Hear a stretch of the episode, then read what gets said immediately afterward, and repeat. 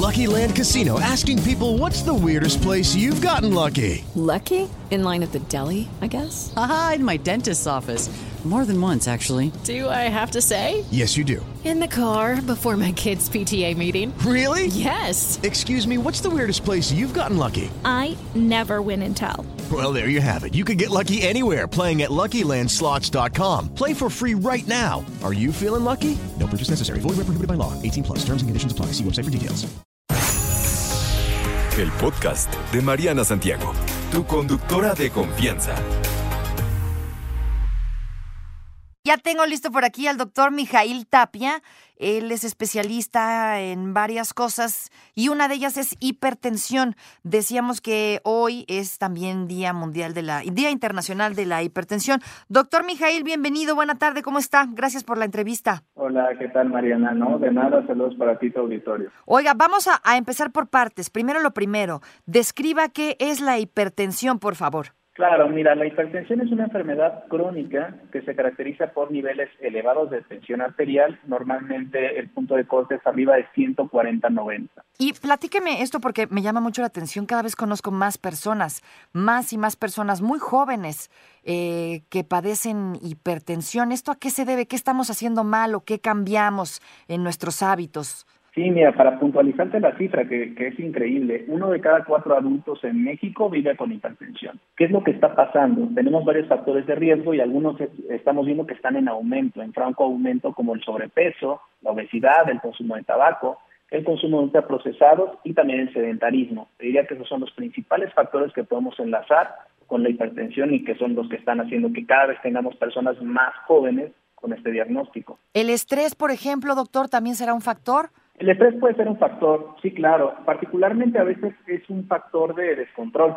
Por ejemplo, algunas personas tienen una presión normal, de repente se estresan y se descontrola. Eh, los factores más comunes, como bien lo menciono, obesidad, que cada vez hay gente con, con este problema, cada vez más gente. El sedentarismo, que pareciera que no, doctor, porque da la impresión como que cada vez más personas están preocupadas por la actividad física eh, actualmente. Sin embargo, bueno, sigue siendo un gran número de personas, ¿no? Que, que llevan esta vida eh, sedentaria, que siguen fumando, que siguen tomando, eh, que la dieta poco saludable, que es uf, muy común en este país. ¿Cuáles son las consecuencias de, de no atenderte, de, de, de no ponerle atención a esto de tener hipertensión? Mira, te diría que tenemos las consecuencias a corto plazo, que son las consecuencias por las cuales una persona puede fallecer. Ahí te nombraría los infartos, particularmente infarto del miocardio, es decir, del corazón, e infartos cerebrales. Por otro lado, tenemos también las complicaciones crónicas, que estas son las que se desarrollan en, a lo largo de muchos años. Enfermedad renal crónica es una de las principales causas de diálisis en el país o de necesidad de diálisis y también insuficiencia cardíaca eh, puede ser una consecuencia de una presión mal controlada. ¿Cómo me entero, doctor, que tengo hipertensión? Pues mira, ahí no hay, no hay de otra, se tiene que medir, porque decimos que es el asesino silencioso, porque es una enfermedad que a veces no da ningún síntoma. Y si la persona se espera tener síntomas, a veces ya tenemos un descontrol importante. Entonces tenemos que medir la tensión arterial de manera regular, ¿Cada particularmente cuánto? personas con antecedentes. ¿Cada cuánto, por ejemplo? Eh, la recomendación es, eh, tú como adulto, digamos, a vida de 20 años, te debes de medir la presión, yo diría al menos dos veces al año. Al ya dependiendo de la persona puede ser más o menos. Ok, al menos dos veces al año con el especialista correspondiente. Em, tratamientos, ¿se quita? Eh, ¿Qué debo hacer?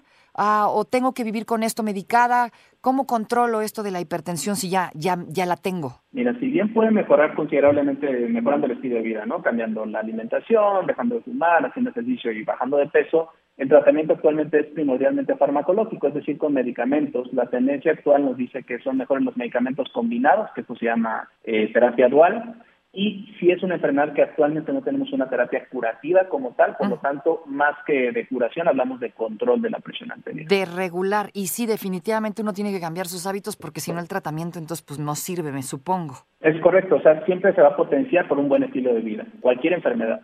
Háblame de los costos, eh, costos eh, económicos y sociales, el impacto que tiene eh, en, en México esto de la hipertensión. El impacto es, es muy grande a nivel de, en términos de salud pública.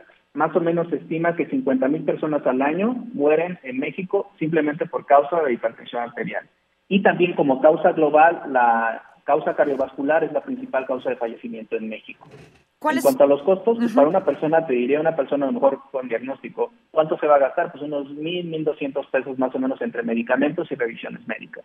O sea, digamos, podría ser costeable, pero no, pues obviamente no en todos los en todos los casos. ¿Cuáles son las recomendaciones para prevenirla? Sobre todo hablando de tempranas edades. ¿Gente de 18 que tiene hipertensión? Sí, sí, sí. eh, eh, ahí te diría, lo, lo principal sería evitar, digamos, subirnos hacia el tema de sobrepeso y obesidad, que es una condición, enfermedad, ya dependiendo de cómo lo consideres tú, pero que se asocia a muchas enfermedades, no solo hipertensión, sino diabetes, hígado graso y Por otro lado, el llevar una buena alimentación y reducir mucho el consumo de ultraprocesados se asocia a una disminución bien importante en el tema de la presión, que es muy común que los niños o los adolescentes consuman muchísima este tipo de comida.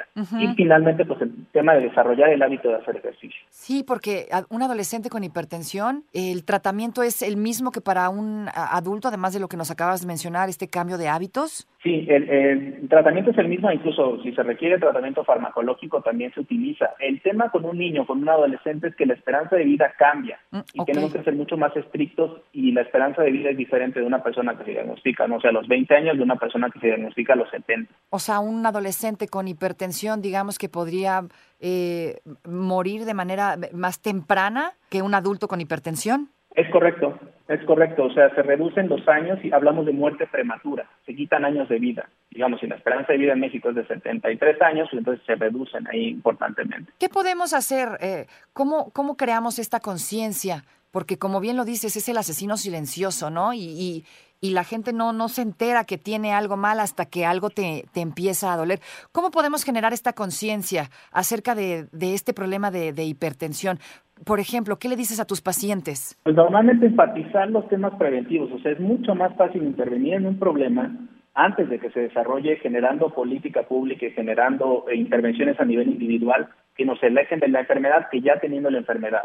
Es mucho más complicado de esa manera. Entonces diría, nos tenemos que enfocar más en medicina preventiva, en alimentación, en todas estas cosas que mencionamos como hábitos que pueden ser positivos o negativos para el control de la hipertensión. A nivel social, eh, ¿cómo ves esto de la información? Tenemos mucha información sobre la hipertensión, nos faltan campañas, eh, nos falta hacer conciencia. ¿Qué piensas Digo, sobre esto? Sin duda nos hace falta hacer conciencia desde la perspectiva de que es una enfermedad extremadamente prevalente. Imagínate, uno de cada cuatro adultos vive con hipertensión, es una cantidad gigantesca en términos de que son más o menos 30 millones de mexicanos. Sí, verdaderamente. Obviamente se dice muy fácil, el tema de la concientización es bastante más complicado porque también tiene que empezar desde los niños. ¿Cómo ves esto de las campañas de refuerzo? ¿Existen? Si yo eh, necesito información sobre la hipertensión, ¿la encuentro eh, eh, rápidamente o todavía no se habla tanto del asunto? Sí se puede encontrar, obviamente pues hay que hacer la búsqueda específicamente de, fuentes confiables, que tal vez no sea tan tan fácil. Ahorita yo la, la campaña de las dos que yo he escuchado más recientemente es de los ultraprocesados y de la diabetes.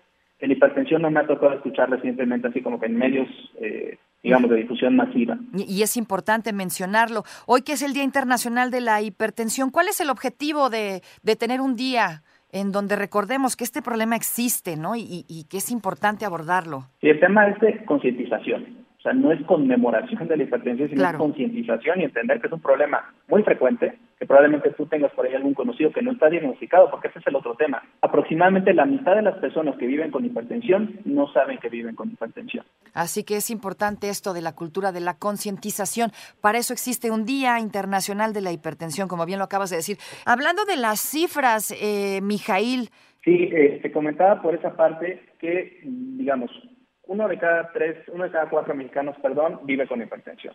De ese porcentaje, más o menos la mitad saben que tienen hipertensión. Y todavía, de esos pacientes que saben que tienen, solamente la mitad están controlados, que eso sí es clave para la prevención y el tratamiento y evitar todas estas complicaciones de las que hablamos anteriormente. o sea, a la gente le vale, ¿no? Los que tienen hipertensión, muchos ni siquiera le entran al tratamiento. Eh, ¿Por qué? Si al final sí empieza a desencadenar eh, algunos síntomas, como me mencionas, ¿no? Así que Sí. así somos, así somos, este querido Mijail. Oye, platícame esto, ¿le, ¿le da hipertensión más a hombres que a mujeres? Sí, es ligeramente más común en hombres. Eh, hay varias razones para, para, esta, para esta cuestión, pero una de las principales sería que los hombres aparentemente fumamos un poco más y por otro lado también tenemos una tendencia ligeramente mayor que las mujeres a tener enfermedades eh, cardiovasculares. Ok, entonces es más común en los hombres, pero eso no, no exenta a que a alguna mujer le suceda. Recomendación. No, estamos hablando de que 30 millones de mexicanos viven con hipertensión, lo cual implica muchas mujeres también. Imagínate, ah, imagínate, y si no lo tratas a tiempo y si no lo detectas a tiempo, pues ya nos has platicado, ya nos dijiste todo lo que puede desencadenar infarto y complicaciones, enfermedad renal, en fin, tantas cosas, la muerte en algunos casos. Eh, recomendaciones para los, eh, los papás, hablando de los niños y los adolescentes, porque este es el dato que más me llama la atención, un montón de adolescentes que padecen eh, hipertensión y esto ha venido creciendo de unos años para acá, cosas que pues hace unos 10 años no sucedía, pero parece que va en, va en incremento, ¿no? por lo que nos contabas de, eh, de esto de los malos hábitos que hemos venido adoptando de generación en generación. Así que, ¿qué recomendaciones para los papás que tienen adolescentes en casa en caso de que tengan a un, a un niño que ya la padezca? Y una parte sería cambiar la- el tema de la alimentación, o sea, reducir sensiblemente o si se puede eliminar el consumo de ultraprocesados. ¿Por qué? Porque son una de las principales fuentes de sodio y el sodio sí que tiene un impacto sobre los niveles de la tensión arterial, digamos que lo sube. Por otro lado, tenemos que consumir más potasio. El potasio lo podemos encontrar principalmente en verduras y en frutas. En ese sentido, la recomendación sería come más frutas, come más verduras y come menos comida chatarra. Exacto. Y ¿Qué? hacer ejercicio. Hacer ejercicio, muy importante, que ese, ese nos va a salvar de todo. ¿Qué es lo que de plano no debemos consumir si sufrimos hipertensión? Bueno, lo más recomendable serían principalmente esos ultraprocesados, o sea, es lo que más tenemos que limitar. Ultraprocesados, no, estamos hablando de alimentos que están en el supermercado, que tienen una buena cantidad de ingredientes y que normalmente vamos a ver los sellos y va a tener el sello de alto en sodio. Todo esto que viene en bolsita, en e- empaquetado, a todo esto te refieres, a veces enfrascado, enlatado.